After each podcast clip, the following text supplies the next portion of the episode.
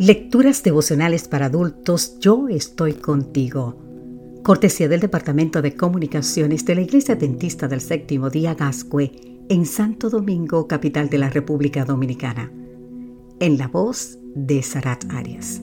Hoy, 25 de febrero, no borraré su nombre del libro de la vida.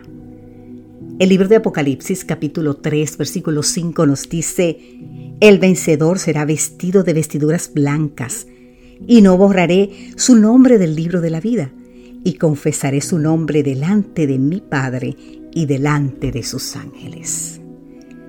A golpe de cincel y martillo, los sacerdotes de Tutmosis III comenzaron el Damatio Meroge, un ritual que literalmente sentenciaba a una persona a no haber existido nunca.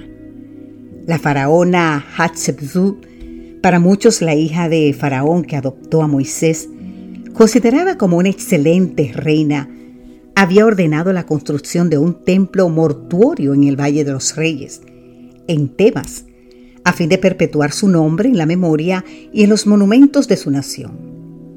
Sin embargo, Tutmosis III la condenó a que su nombre e imagen fueran borradas de todos los monumentos egipcios.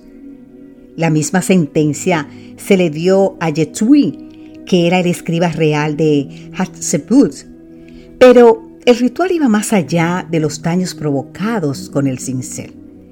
Lo que subyacía detrás de tan extraña práctica era la eliminación de todo rastro de existencia terrenal y bloquear al individuo el camino a la vida eterna.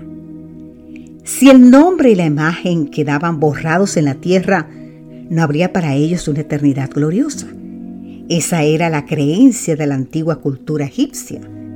Mientras los monarcas egipcios se empeñaban en mantener su nombre e imagen en magníficos monumentos funerarios, nosotros, la gente común, aquellos cuyo nombre no llegaran a quedar grabados en las placas de bronce o de mármol, de alguna obra importante, podemos aferrarnos a una promesa maravillosa y extraordinaria.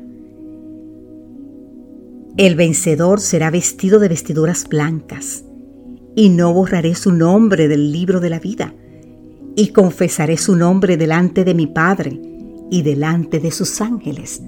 Así nos dice Apocalipsis capítulo 3 versículo 5. Hay dos elementos que hemos de destacar en este pasaje. Primero, nuestros nombres están inscritos en el libro de la vida. Jesús dijo que debemos regocijarnos de que nuestros nombres están escritos en los cielos, como nos dice Lucas 10:20. Segundo, no hay cincel ni martillo humano que puedan erradicar el nombre de un creyente del libro celestial. El único que puede borrar nuestro nombre de allí es aquel que murió precisamente para que nunca sea borrado. Su promesa es inalterable. No borraré su nombre del libro de la vida. En el texto griego de Apocalipsis 3.5, Juan usó dos adverbios de negación. Literalmente lo que Jesús dice es que de ninguna manera borrará nuestro nombre. Querido amigo, querida amiga, que este día nos gocemos de formar parte de, los, de la congregación de los primogénitos que están inscritos en los cielos. Yo no sé tú, pero yo en el nombre del Señor me gozaré hoy. Que Dios hoy te bendiga en gran manera. Amén.